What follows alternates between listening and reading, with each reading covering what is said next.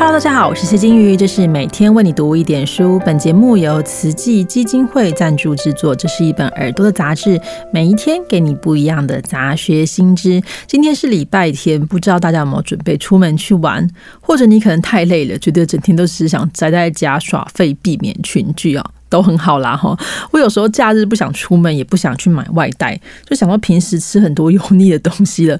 那冰箱剩下的一些蔬菜切一切，然后烫过之后拌一拌，简单吃一吃。结果上桌之后发现，嗯，全部都是素的。我就跟我先生说。你今天就当做你吃精进料理好了，感觉突然就高级起来了哈。直到有一天，我先生从他娘家拿回来一本书给我，叫做《禅食漫味宗哲和尚的精进料理》。嗯，这是无言的抗议是吗？那究竟什么是精进料理呢？如果你有去过日本玩哈，或是你对日本饮食有一点了解，你可能会对精进料理有一个模糊的印象。就是第一个，这是从佛教寺院出来的饮食；第二个，好像都是青菜豆腐；第三个，好像。不知道为什么都很贵。这三件事可能只有第一个是完全正确，就是精进料理确实是来自佛教的一种饮食方式。那据说是日本的一位荣西法师还有道元禅师呢，学习了来自宋朝的一些素食饮食方式，然后加入日本元素之后，就成为寺院中的普遍饮食，或是招待贵客的高级料理。但现在把它变成稀有的高级食品，甚至卖得非常非常贵，我觉得就不是本意了哈。那第二个印象都是。青菜豆腐，嗯，这件事大概对一半呢。确实，主要的材料是蔬菜跟豆制品，但也不是只有这些啦，哈。那这就讨论到一个非常基本的问题，就是日本的僧侣到底吃不吃素？就是很多人的误解是日本的僧侣都可以吃荤，然后可以娶老婆。后面娶老婆这件事情可能是看宗派啦，不是每一个宗派都会娶妻。那婚食的部分也是，其实他们没有很强力的规范，因为有时候你托钵的时候，或者出去化缘的时候，你就像古代印度的佛教的僧人一样，你不可能要求人家一定要给你素食，所以他们这部分他们就会开解。那这种就没有办法。但是在日本的佛教里面呢，就基本上你在修行。行期间或者是在大型的寺庙当中，那确实是要吃素的。可是回到家里之后，或者你家里没有寺院要继承，那就不一定哈。那吃素要吃到什么程度？要吃全素吗？要吃蛋奶素吗？或是五星可不可以吃？这其实有很多细部的要求。因此，有一些网络文章也会说，哦，日本的精进料理其实不是全素，大家要注意，因为他们会用柴鱼去熬制高汤。可是我相信哦，以日本佛教发展的千年到现在，那个分别一定会非常非常细致。你大概很难说什么什么东西才是正宗的精进料理。可能有些大原则不变，但是饮食本身就是随着人的传播，你手边可以用的食材去改。改变的哈，所以去执着说什么是什么正宗，我觉得那其实有一点啊太可惜了。就是饮食是一种生活方式嘛哈。那回到《禅食漫味宗哲和尚的精进料理》这本书，那它的作者叫藤井宗哲，是临济宗的僧侣。他曾经在这个镰仓的建长寺担任典座哈，就是这个管理职然后那后来成为镰仓的不世安啊，不认识的不是啊，这个不世安的住持。那他自己这个小寺院里面就开设。的一个精进料理教室，叫禅味熟哈，私塾的熟，推广精进料理。那毕竟宗哲和尚是一个僧人嘛，所以他这个书里面讲的是饮食，可是是颇有禅味的。我自己在读的时候，一直想到另一位日本以毒舌闻名的美食评论家，叫柏景寿。他们两位其实都对那种时下打卡美食，然后狂吃暴饮，非常非常不以为然。那宗哲和尚在序言其实提到，就说现代是一个消费的时代。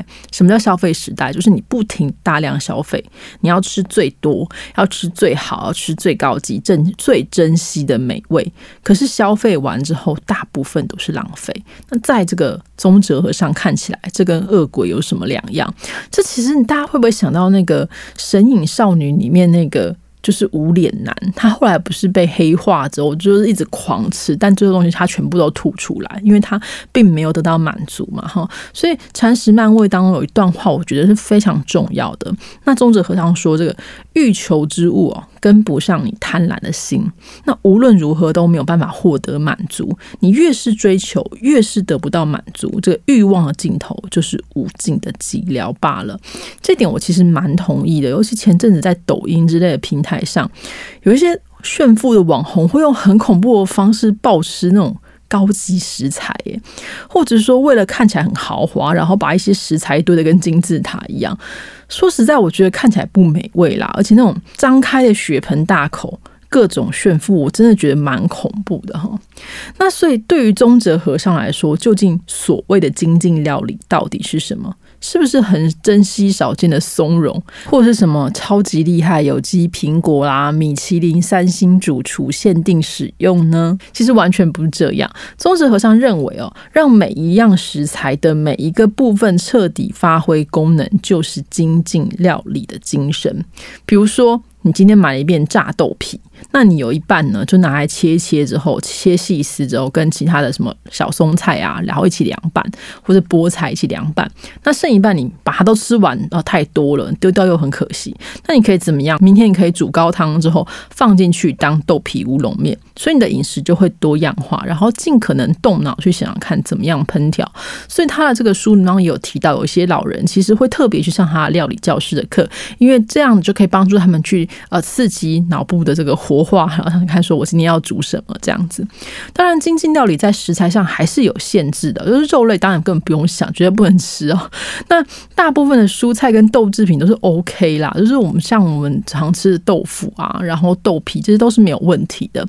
那传统佛教五星素，就葱啊、蒜啊这些也不行啊。那鸡蛋不可以啊，但是乳制品可以，为什么呢？因为佛陀本人吃过，就是在佛经里面有一个故事。说有一次佛陀好像出门就饿肚子，那很饿的很饿的时候，有一个好心的小姐就给了他这个牛奶粥，所以乳制品是可以的。然后另外还有一些是日本当地的植物，比如说款冬啦、土当归啦、玉露茶啦。那还有一些新的作物，比如说奇异果、洛梨、洋葱。嗯，洋葱可以吃这样子。在这个调味料部分呢，除了日本常见的这些味淋、酱油等等，中哲和尚也会使用干酒。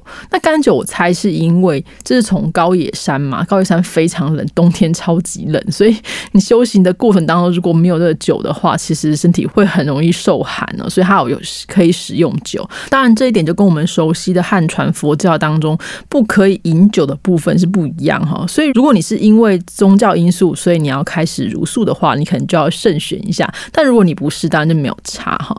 那宗哲和尚所分享的这个精进料理，其实大部分都是在家庭里面就可以制作的东西。比如说这个牛蒡就是长长的一根嘛，好，那我们知道选择牛蒡的时候，就是就挥起来比较软，然后不要太硬，就比较好吃这样子。大概切成四五公分长的细签之后，他说你把它泡在酱油里面一个小时，捞起来稍微沥干之后去烘烤。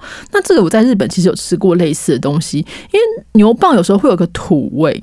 但它经过这个泡制跟烘烤之后，反而那个土味会不见，就会有一种很温和醇厚的香气。我自己觉得蛮好的，而且有些人是会把那个牛蒡拿来炒那个砂糖跟酱油，然后最后撒上一点点那个芝麻，就变成金平牛蒡，这样也是蛮好吃的一个呃常备菜。宗哲和尚其实另外分享了一个东西叫煎茶饭，煎茶就是日本那个玉露煎茶，煎茶其实就是把泡过的玉露茶叶捞起来，然后把它切。碎切碎之后，加入昆布高汤跟盐，那再慢慢的去拌进这个刚煮好的白饭里面，变成了像茶叶菜饭这样的感觉哈。那听起来。觉得好像没什么，没什么特别嘛？不，你错了。精进料理厉害的地方就是在于如何把食材处理、分类跟组合。因为使用的食材都是日常的东西，那滋味也会非常清淡，也不会有太多这种呃很浓厚的什么酱类去调味它。所以如果你处理的不好，在食材混合的时候就会出现苦味啦、酸味啦、土味啦等等。所以即使是一锅水，你去煮到底，那你要先下什么？后下什么？这锅水最后拿来做什么？其实都是需要思考，然后再去做，才能够不浪费哈。那另外一个重点就是这个顺其自然。其实换言之，就像我们这老人家常跟我们说的 b o d 西的卖家，就是你要依据时令去饮食，时候到了，这个食材的滋味就是一定会是美味的。你不要冬天突然想吃西瓜，那个秋天想吃竹笋，你就一定会。不好吃，对不对？所以你的一切都是一样，你要顺应这自然的时势，这当然是当时的一个生活智慧。但反过来说，你要让它自然的话，你就尽量不要去催熟，或是用一些呃比较极端的方式去让植物生长。所以它其实一切来说都是非常的有机的哈。那当然，这常识漫味当中也是也分享了这精进料理在宗教正式场合当中会出现的样子，就是我们所谓那种很昂贵的精进料理，或什么茶怀石料理。但是我觉得那不是很重要，因为看起来真的蛮朴素的，就是什么豆粥啊、红豆粥、红豆汤，然后腌萝卜等等。但是烹调时候的心意跟这个处理食材的仔细跟尊重，我觉得本身就是一种修行啊！哈，总结来说，我觉得禅食漫味其实不能说是一本精进料理教学书，但比较像是一个精进料理研究者的随笔杂记。你在书里面，你可以读到这个作者对于精进料理传统的认真，但同时你也可以看到日本传统饮食当中人跟自然如何共生的这种生活美学。但另一方面，也是中哲和尚代表了整个广义的和食，去面对现代化社会的挑战。还有一种就是对于过度浪费的厌倦跟呼吁。哈，那以上是这个禅食漫味中哲和尚的精进料理，后来又改版了，这书名是淡酒味，淡是清淡的淡。讲究酒都是由向实文化出版的。不过目前呢，这两本书很可惜都绝版，所以大家可能要去图书馆或者二手书店找找看。我相信会非常的有收获。那大家如果呃想要希望它再版的话，我们可能要去出版社再去呼吁一下啊。那以上就分享给大家，我们明天见，拜拜。